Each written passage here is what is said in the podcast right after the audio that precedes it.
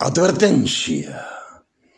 El siguiente contenido es basado en opiniones de diferentes temas de divulgación científica y humanística, resultado de la formación profesional de los panelistas. Cada uno de ellos es responsable de sus aportes. Dicho esto, los invitamos a prepararse su bebida favorita, relajarse y acompañarnos. Bienvenidos a Enformol. Excelente.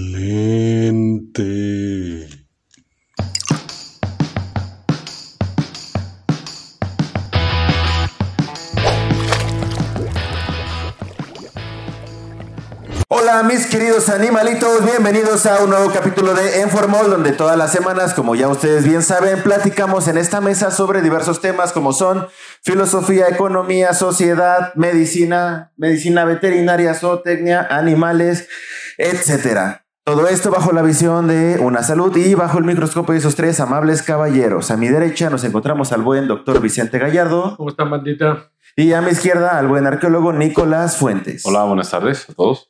Eh, yo me presento, Manuel Serrano, moderador de esta mesa, y en este caso, bueno, hablaremos de un tema que es completamente de mi competencia, como ustedes ya vieron en la descripción del video, hablaremos de abandono de animales. Un tema sumamente delicado y que sobre todo a los médicos veterinarios nos toca unas fibras muy sensibles por diversas razones, tanto por el pesar de la problemática y el ver a los animales abandonados como las problemáticas que conlleva secundarias este tipo de, eh, de este tipo de malas, malas conductas que muchas veces derivan en personas que buscan que nosotros los médicos veterinarios demos servicio gratuito, inclusive, ¿no? A este tipo de, de, situaciones que sí, la mayoría de veces nos, nos, nace hacerlo. El problema es que muchas veces nos exige hacerlo. Esa es, la, problemática. Pero bueno, todo lo vamos a ir viendo poco a poco. Eh, ¿Algún comentario inicial que tengas, Nico? Pues, eh, pues ya vendrá saliendo, pero bueno, en este caso lo, la, la, perspectiva que a mí me gustaría resaltar de esto del abandono de animales es eh, la relación que tiene este fenómeno con el, el grado de desarrollo cultural. En, en, tu casa qué tantos animales hay abandonados? Eh, bueno, no en tu casa, güey. pregunta. No en tu casa. Ya me pusiste a pensar, güey. O sea, no sé, pues. Yo. Mis cuñados, yo, güey. No sé, ya no sé. Me pusiste a pensar. Eh, sí. Vicente, por tu, por tu colonia, ¿qué tantos animales hay abandonados? por mi colonia. pues básicamente todos mis vecinos son abandonados por mí. Pero bueno, es un tema serio. el, a mí lo que se me hace importante también resaltar es el vínculo que normalmente nosotros eh, hemos formado con eh, nuestras mascotas, ¿no? Incluso hay, y hay estudios y hay artículos específicos donde se habla de los beneficios de, un, de la tenencia de animales. O sea, por ejemplo, en, en, niños. los beneficios de tener un, de tener una mascota. o sea, empecemos con tenerlos, porque siempre va a haber, eh, o, o, más bien nos azota el fenómeno del abandono, pero la primera razón es, ¿y como por qué los tienen o por qué los obtienen? ¿No? Eh, no lo sabemos. Y hay, y hay gente que sí les sirve. O sea, hay gente que, por ejemplo, eh, se ha visto en mayores de 50 años que mejora el estado de ánimo, que mejoran, eh, que hay terapias específicas, por ejemplo, para para algunos tipos de demencia, incluyendo el Alzheimer, autismo, eh, hay autismo, hay terapias con, con mascotas. Ah, también eh, los, los, veteranos de guerra, ¿no? Tienen eh, perros de compañía que les ayudan también. Con el síndrome estrés postraumático. postraumático. O incluso los mismos binomios, ¿no? Los binomios policías, los binomios buscadores. No, esos no, porque esos te encuentran esos son mis enemigos. Esos no, esos no, güey. Esos no me caen. Estoy Eso, es, maltrato animal, güey. El punto, y, a lo mejor después en algún otro, en algún otro momento lo, lo tomamos. Mm. Pero el punto es el vínculo que se hace con una mascota y los beneficios que significan tenerla. Entonces aquí la pregunta es, ¿y por qué el abandono?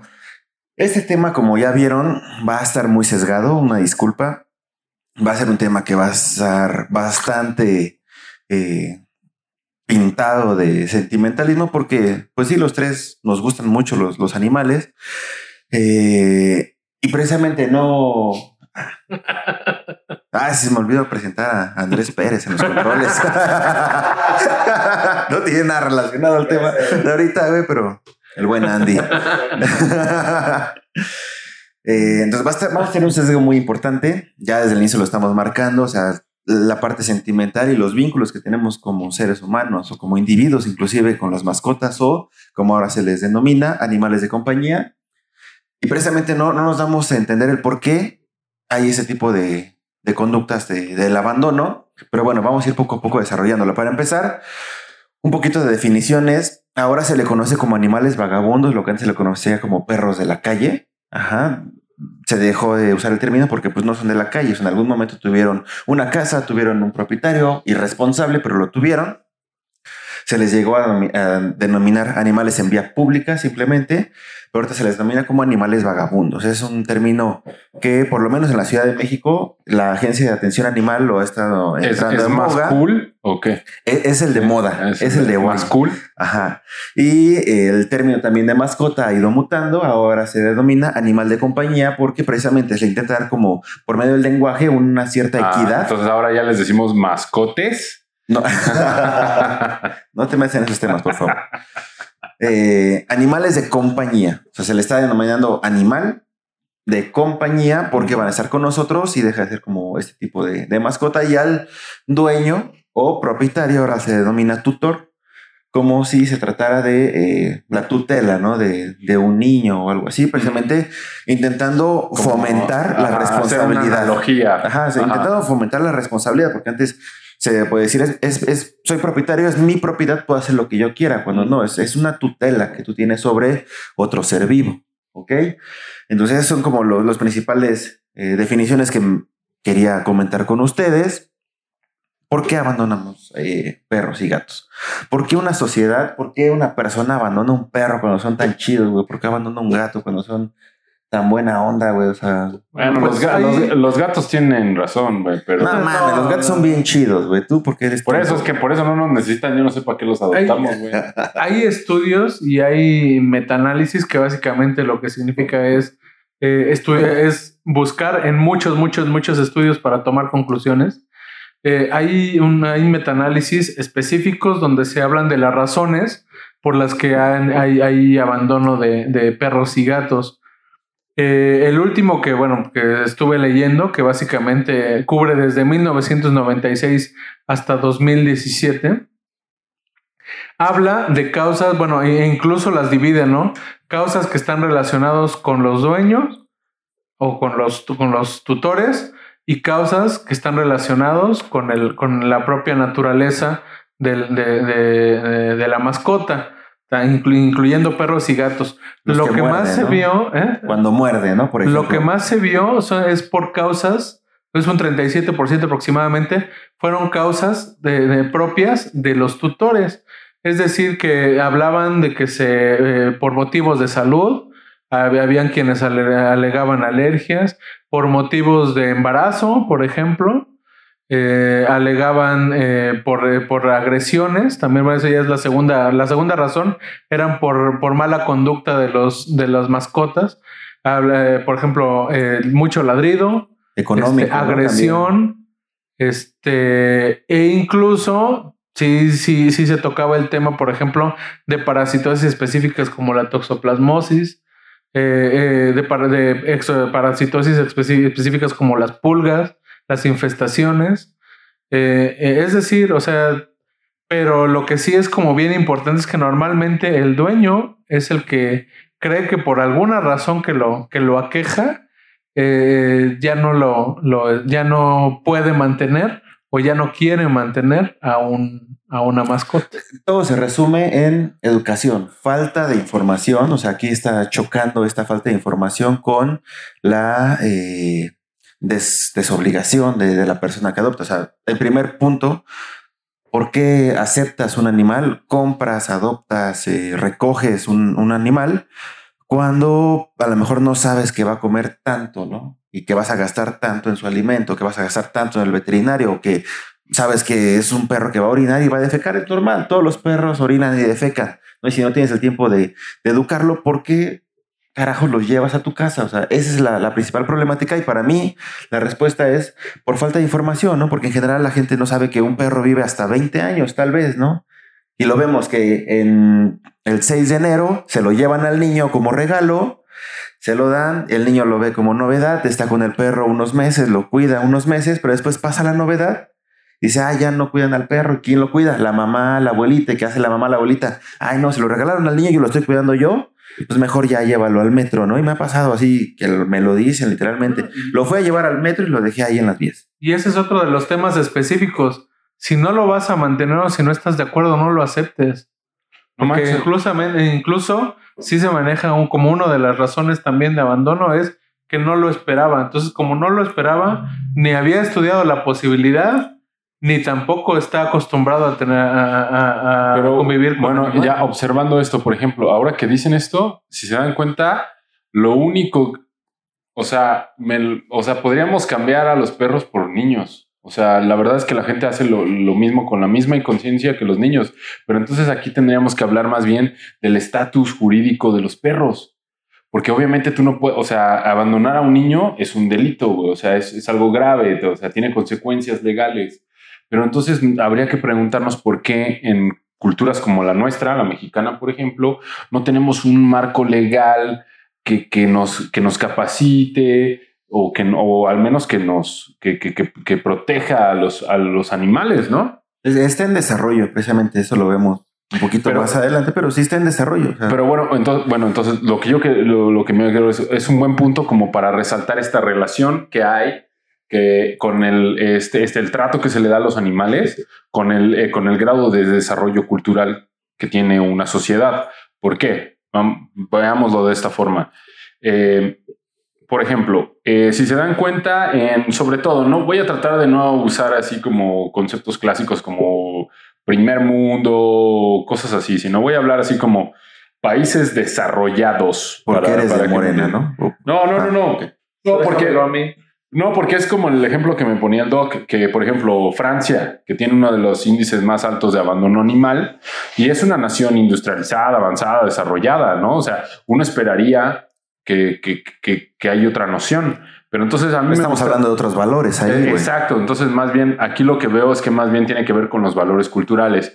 ¿Cómo se está integrando este concepto de vida en la cultura? La, el, concepto de ser vivo, el ser vivo, porque tú eres un ser vivo, el perro es un ser vivo. Pero entonces, ¿qué diferencia hay entre tú y el, ser, y el perro? O sea, es, es, es, una cuestión hasta filosófica, de, de categorías filosóficas, ¿no? O sea, ¿por qué un humano es más importante que un perro si los dos están vivos. Pues sí, pues, finalmente el humano exige el ejercicio de, sus derechos y muchas mascotas no Bueno, es que, el, humano tuvo la oportunidad de inventarse derechos, ¿no? De hecho, al fin, ¿no? El, perro, pues, eh, los tiene, pero ese, es como, le digo, es una cuestión que tiene que ver con el grado de desarrollo cultural y sobre todo como con la conciencia que se tiene sobre el fenómeno de la vida. ¿no? Porque yo creo que es muy importante. O sea, dense cuenta, a lo mejor, por ejemplo, Francia, ¿no? Dicen, en los países industrializados es, es obvio, hay, hay, marcos legales muy estrictos. Por ejemplo, en Estados Unidos, ¿no? Hay, hay, marcos legales donde sí se les hay penalidades desde cárcel, eh, faltas, eh, sanciones administrativas para la gente que maltrata animales. Eh, es una sociedad más o menos avanzada que, tiene, que cobra conciencia de que pues, cualquier vida es valiosa, ¿no? Pero. Pero entre comillas, o sea, esa conciencia es ah, entre comillas, porque es más bien ahorita esta boga que hay de exigir derechos de los animales más bien es respuesta No, pero fíjate, pero date cuenta. O sea, los, los gringos son un tanto hipócritas, güey. Porque, bueno, siempre. pero, pero bueno. Qué bueno que no entienden el español. Pero bueno, por ejemplo, ahí es un buen tema lo que dices. Por ejemplo, yo veo que hay toda una reglamentación para los, los animales domésticos, ¿no? Y todo, pero entonces, y luego también ves el trato y la, y el, el, toda la, el, el trato que le dan a los animales de industriales, a las especies que se explotan industrialmente, pues entonces todo se va para abajo. Entonces eso indica que todo esto también está muy asociado al sistema económico con el que estamos viviendo y el hecho de que estamos concibiendo a los animales de compañía como mercancía, como, como objetos, güey, como comprarte un tamagotchi, güey. No, deja eso. Más bien con intereses políticos, o sea, más bien la legislación actual y en muchos países, no solo en México, tiene demasiados tintes políticos, güey. Se hace para jalar gente, para jalar voto, güey. No, no porque en verdad se considere un cambio eh, de mentalidad o se considere una instauración de una educación ad- adecuada sobre tutela responsable de animales de compañía. No, eso, eso lo dejamos de lado. Más bien, para quedar bien con ciertas esferas que queremos sus votos, decimos, ya está aquí la Brigada de Atención Animal. Ahora piensa esto, también es lo que yo he visto, yo, es una constante, obsérvenlo ustedes por sí mismos. Eh, vean, ¿cómo, ¿cómo quieren que una cultura como la nuestra, la mexicana, nos preocupemos por los animales si los mismos seres humanos viven mal, si, si tienen condiciones pésimas, o sea, el nivel de vida es asqueroso para bueno, los pero humanos. es pobre es porque quiere. Perdón por No, ser o sea, no panista. mames, Te robé las palabras, güey. ¿verdad? O sea, Me no robaste las palabras. No, o sea, finalmente es que, bueno, una mascota es cambiar el sentido de la tenencia de un animal, porque finalmente no, o, o- o siempre ha sido, o sea, el vínculo humano-animal siempre ha sido relacionado a una situación utilitaria, es decir, tanto le convenía al, al- al animal como le convenía al ser Bueno, humano. ahí sí me gustaría, ahí me gustaría que, eh, no sé, no, más bien, yo no le llamaría utilitaria, sino más bien como simbiótica. O sea, en, o sea, en la Pero es antigüedad, hablando- utilitario porque nos sirve más a nosotros. No, es que eso no, eso ya fue, Sí, eso ya fue en nuestra mano, ya metimos nuestra mano, pero vamos a, eso, vámonos atrás en el tiempo, unos 12 mil años antes del presente. ¿no? Donde se tiene un registro de los primeros contactos de, de- de, de- de estos, de estos, sobre todo, ¿no? Los, los grupos humanos que, que viajaron por Eurasia y llegaron a América, ¿no? Donde se tiene registro que venían con grupos de, de- de perros o lobos eh, y, y- y era una relación simbiótica, ¿no? Eh, lo- eh, para los que nos están viendo, para que más o menos entiendan esto, hay una muy buena película que explica todo ese proceso de domesticación que se llama Alfa. Es un- no, no sé si han visto esa película. ¿No la han Yo visto? No, yo No las vi, no lo han visto. ¿Cómo? Vi, vi la de Hachi. Bueno. A tu lado. No. No sé si sirva. Y casi No, lloro no, bueno, con esta, esta, esta película No, que se llama Alfa se la, re- se la recomiendo mucho, que también ilustra mucho como para replantearnos muy bien la relación que tenemos con los animales. Eh, es una historia donde casi, o sea, es un, es un grupo humano del, del neolítico, antes del neolítico, paleolítico, donde todavía cazábamos bisontes y mamuts. Y, eh, y cómo es como, es como la teoría que se tiene, la general que se tiene en el, en el momento en el que estas dos especies hicieron contactos, el, el, el Homo sapiens y el Canis lupus. Eh, sí, Canis lupus. Canis lupus. Y cómo fue que, que pu- pudo haber sido como la alianza entre humanos y lobos y que después pues devino en, en los Sharpays con suéter de Pikachu, güey, que le celebran su cumpleaños, güey. Sí, sí, yo lo sé, ¿no? Pero, pero bueno, eh, es una manera como de replantearnos bien y creo que más bien llamarlo como utilitario, eh, tendríamos que regresar a, ese, a, es- a esa noción de ser como simbióticos. Tú me ayudas, yo te ayudo. A lo mejor ya no es cazar bisontes, pero bueno, tu compañía me sirve y, y la, y mi compañía te sirve de vuelta, ¿no? Eh, hay, que, hay que volver a como que captar esa... Que ahorita relación. ya vinonos como una relación natural 100% ya estaría muy viciada, güey. O sea, ya no es lo mismo un lobo de que 12 una raza, güey. no, o sea, pero, pero ya, ya, ya, ya aplastamos varias conductas, ya aplastamos eh, las Bueno, razas. Pero güey, mira, o sea, bueno, ya- según el, el, Tú, este, el- tú liberas a un perro chihuahua y no sobrevive. Bueno, es que se Punto. muere, no, pues calla. Igual y sí, ¿eh? O sea, se lo come una rata en la Merced, güey. Están las, jaurías estas, este, medio silvestronas, por ejemplo, las que teníamos ahí en Chapultepec. O sea, que se juntan los perros y, y como que retoman esta parte Era- era lo que estaba viendo, salvaje que, que, que- que tienen. los perros les pueden. miedo, güey. Pero los chihuahuas no. No, Sí, Son muy frágiles. Pero se juntan en una jauría, güey. Me canso que sí, güey. Bueno, que eso. ajá, Sí, bueno, pero Intenta agarrar un chihuahua de esos culeros, güey. No se puede, güey. Te lo digo yo como médico veterinario. No se puede, güey. no se puede No hay poder. Ni, uno con bestias, dueño bien güey. comido. sin y- lastimarlas, ¿no? Sí, güey. O que te lastimen a ti, güey. Sí, sí. Sí. Ajá, pero decías ahí. Pero bueno, eh, yo- bueno, yo lo- es lo que yo digo, ¿no? O sea, la, re- la- la- yo creo que la reflexión que yo aporto es aquí de, pues deberíamos de plantearnos más que no, eh, muchos, de- estoy seguro, al menos aquí en la cultura mexicana, es como tú dices, esta falta de, de, de como de una, una capacitación, porque hay que, hay que decirlo, necesitamos capacidad. Es lo que yo estaba viendo, ¿no? ¿Por qué no aplicamos el mismo modelo que aplicamos para los humanos? para los animales. Yo estaba viendo en Estados Unidos el sistema de adopción de niños es, es avanzadísimo. Eh, tú como pareja, así pareja, así, este, queremos adoptar un niño, ¿no? Y entonces nos se requiere, el Estado requiere que tú vayas a un curso donde te van a dar todas las generalidades, o sea, te, te dicen, oye, mira, así va a estar el pedo, vas a necesitar esto, va a tomar tanto tiempo, tienes que saber esto, tienes que saber aquello, piénsalo bien, güey. No, no, Bueno, O sea- de, de hecho hay, o sea, el simple hecho de que en países, como, como comentan, en países desarrollados tengan una mascota o, te- o- ejerzan la tenencia de animales, es porque primero tienen un estatus Es que, pero no es a lo que huele, es a lo, es a lo que va, eh, más Ya. bien es como un bien suntuario. Porque, Ajá. por ejemplo, ¿cómo lo ven los famosos o la gente rica? Eh, o como que compran su gato esfinge o que se compran su bulldog francés en no sé cuántos pinches mil pesos. sus pomeranias, sus bolsas. Ajá, o sea, y, y yo digo, Me voy a poner chairo, ajá, El pedo es que las sociedades lo ven como un gasto, güey. O sea, se está viendo simplemente como un gasto, güey. Los gobiernos lo ven como un gasto, güey. Cuando no, güey, debería ser una revolución de conciencia, güey. O sea, este abrazar, abrazar nuestra, nuestra, nuestro papel, güey, en una sociedad, una sociedad muy, muy pequeña, güey, simbiótica con dos especies, güey. Es retomarlo, güey, y, y- y aprender a vivir en armonía. Y qué mejor que con el, el uno, uno de los papeles como de la naturaleza que tenemos en nuestra propia casa, güey. O sea, lo tenemos ahí en casa. ¿Por qué no empezar con ellos para empezar a vivir en armonía con la naturaleza? Sería el primer paso, güey. Es educación, güey. Es, es, es retomar nuestra conciencia salvaje a través de nuestro animal de compañía. O sea. Claro, pero aquí el, el- el- el principio es que, por ejemplo, eh, muchas veces, y no me dejarás mentir, muchas veces lo primero que se piensa es, hay que tener perro para que me cuide la casa.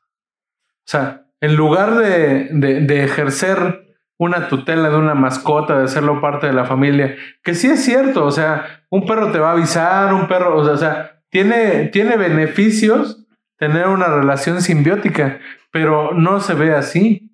O sea, desafortunadamente es, hay que tener perro para que me cuide la, la casa. Pero- hay que tener perro. A ver, ¿qué, qué, qué perro puede ir con este Vol- con pero- hijos? Pero está bien. Volvemos a no, pero volvemos a lo mismo.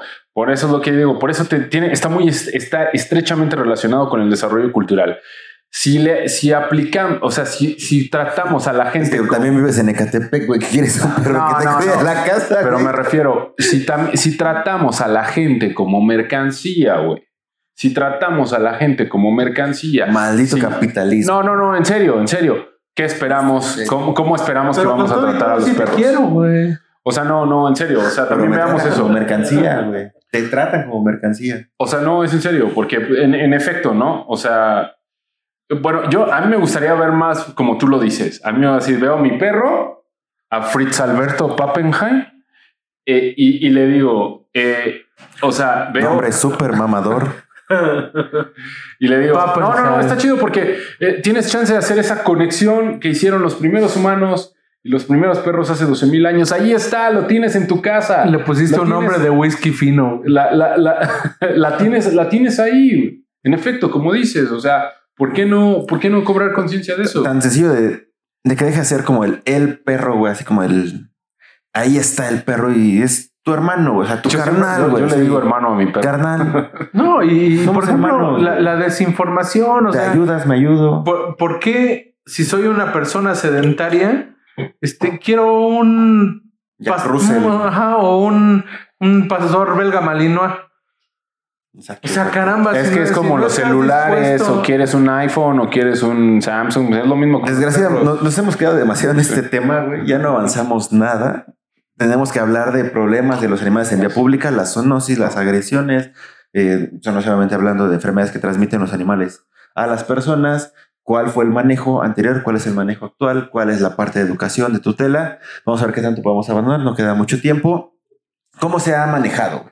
Desgraciadamente, todo esto que planteamos en prácticamente todo el programa, güey, que es la problemática, güey, se ha intentado eh,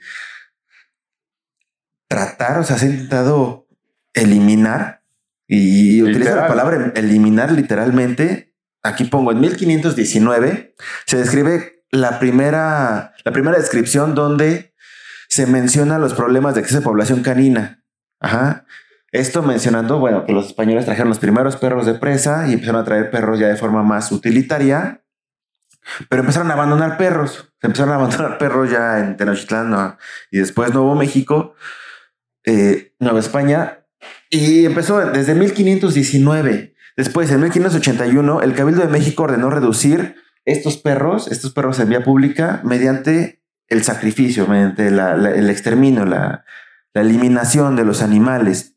Y esto mutó que inclusive en 1914, o sea, estamos hablando ya en la época revolucionaria, en Puebla se, se mencionó un edicto por parte de la Comisión de Paseos donde se ponían alimentos con veneno para los perros en vía pública. Se llegó a poner por día 50 raciones diarias por una semana. Esto dando un total más o menos de 400 perros muertos por semana. Y esto en 1915. Y así es como se trataba de erradicar. Y no es la única. O sea, como lo mencionamos hace rato, están los Juegos Olímpicos. Creo que en Juegos Olímpicos en 68 tuvimos un problema similar. ¿Y cuál fue la, la resolución? Matar a todos. No resuelve nada. Esto no resuelve nada, es paliativo. Pero bueno, eh, hay un caso como que, me- por ejemplo, me llama mucho la atención y, ahí les va la, vivencia del doctor Gallardo. Una vez me tocó eh, re- atender a un paciente que fue mordido por, uno, por un perro, que era un perro feral en Chile. ¿Dónde Y- le mordió? En Chile. En el Lo en una pierna, pero en realidad... Ah, bajo. Tenía que haber sido más específico. pero en lo hubieran mordieron eutanasiado, en- güey. en el país de Chile. Y Ah. por ejemplo, él, él planteaba que pues son perros que, que no se les da un tratamiento, que este, se han vuelto ferales, o sea, es decir, son abandonados, pero como existen las, la- las sociedades de protección de animales, tampoco, este, pues tampoco los cuidan, tampoco los, los sacrifican, no o sea, no les dan nada. realmente un tratamiento. Entonces, la razón por la que se le puso el tratamiento antirrábico fue, pues porque no se sabía nada del, de- de- de- del animal. Se A pesar de que uno sospe- no sospechara que tuviera, o sea, fue mordido en un país este, en remoto, donde no se tiene un antecedente, donde no se, no se tiene un antecedente epidemiológico de la circulación del, del virus y donde Pero, o sea, todo eso son síntomas, güey. O sea, el hecho que haya animales en vía pública son síntomas. El hecho que haya animales este, salvajes, entre comillas, son síntomas, güey. El hecho que siga habiendo animales en las azoteas, que siga habiendo animales en, en los patios amarrados todo el día, son síntomas precisamente de una falta de información y educación. Así de sencillo. Sencillo, entre comillas, porque ¿cuál es la, la solución o lo que yo siempre he planteado eh, dentro de mi trabajo? Es, es instaurar programas de educación. Y tiene que ser por medio o con ayuda de la Secretaría de Educación Pública, en este caso en México, desde la educación primaria, porque, pues sí, o sea, muy padre, te enseñan biología, te enseñan ciencias naturales, pero todo es muy superficial, muy E científico inútil. y desgraciadamente la mayoría de veces es inútil. Y lo que en verdad te sirve o sirve a la sociedad, pues no se está impartiendo. Y habiendo tantos médicos veterinarios, y, sobre todo yo lo, comento porque he trabajado bastante con la facultad, hay muchos estudiantes que les encanta dar pláticas precisamente para enseñar a, las personas cuál es la tutela responsable de animales de compañía correcta. No sé por qué no nos acercamos, no sé por qué no hay esta sinergia. A mi parecer, y hasta ahorita, eh, es por apatía por parte de las autoridades de educación. Porque créanme que las facultades Que de se las podría escuelas implementar algún plan. estamos, claro. estamos Sí. más que dispuestos. Pero ¿cuál es el problema? Pues que el maestro dice, ay, no, un tema que no tengo en el temario, híjole, para qué, ¿no?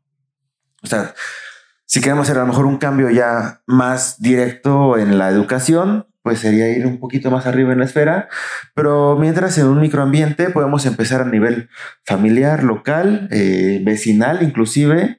Créanme que se juntan los vecinos se juntan y se acercan a alguna institución educativa o eh, algún programa de prevención de zoonosis, vamos a apoyar a, difundir la educación sobre tutela responsable. Ajá. Y, y, y, para empezar de tutela, porque por ejemplo, no me vas a dejar mentir, existe el perro que es, eh, es, es el perro de todo el mundo, pero nadie se hace responsable de él, ¿no? O sea, todo el mundo le da de comer, pero nadie ve por sus vacunas, nadie ve por dónde duerme. O sea, saben que el, que el, el lomito ahí anda y llega a pedir comida a una hora específica, pero ¿cuál es la responsabilidad? O sea, no me explico a veces ese tipo de fenómenos. Y es otro síntoma, y es un fenómeno muy interesante porque nosotros lo vemos de una parte urbana, güey. Pero si ese fenómeno muchas veces lo llevamos a la parte semi-rural o rural, a veces nos sorprende, güey, que vemos un perro así en, en el campo y está súper bien, bien alimentado, esterilizado, vacunado, caminando, güey, va, acompaña al dueño de la casa al monte, o sea, anda por todos lados con él y en verdad hay una relación simbiótica muy chida y tú dices, pero está en la calle, sí, pero es una relación sana, o sea, no, no sé cómo explicarme en esta parte. Sí, sí, yo lo entiendo perfecto. O sea, es una relación buena para los dos, güey. Y los dos están bien, los dos están plenos, los dos están sanos y se ayudan mutuamente. Sí, el, para el mí es pe- lo el perro es perro, el humano es humano. Exacto, y se ayudan, Sí. y se ayudan. Y, y- y lo intentamos traspolar como a la parte urbana. Muchas veces pasa, pero el problema que es que nadie se responsabiliza. Está ahí, no queremos que se lo lleve este, La perrera. la perrera, por decirlo de alguna forma, pero tampoco es mío. O sea, nadie se responsabiliza. Entonces, sí son puntos de vista muy diferentes de, de cómo tener a los animales, que valdría la pena evaluar cada aspecto de, de la tenencia o tutela de animales de compañía en diversos aspectos sociales. Sería muy, muy interesante. O, o simplemente el, el- el hecho de que no los quieren esterilizar. O sea, yo tengo conocidos que no querían, que no, nunca esterilizaron a, a un perro macho que porque les quitaba su virilidad. ¿A quién le sirve su, viril- su virilidad? O sea, ni lo vas a cruzar porque además ni lo cruzan. Y pero, ay no, ¿cómo les voy a quitar los testículos a mi perro? Sí, se Y llama- realmente Desde la psicología se llama transferencia. se, ter- se terminan, se terminan muriendo de cáncer de próstata. Sí. Así es. Pues les tengo una mala noticia. No. Ah, ¿no? No terminamos. No, Nos quedamos a la mitad de los temas que íbamos a tocar. Es que es un tema bastante denso. Es un tema muy extenso, es un tema amplio, muy debatible en ciertos aspectos, muy concreto en muchos aspectos. Eh, se presta demasiado a- al diálogo. Sé que la mayoría que nos está viendo va a concordar con nosotros. Quien no está de acuerdo con nosotros en este tema, por favor, váyase de este podcast.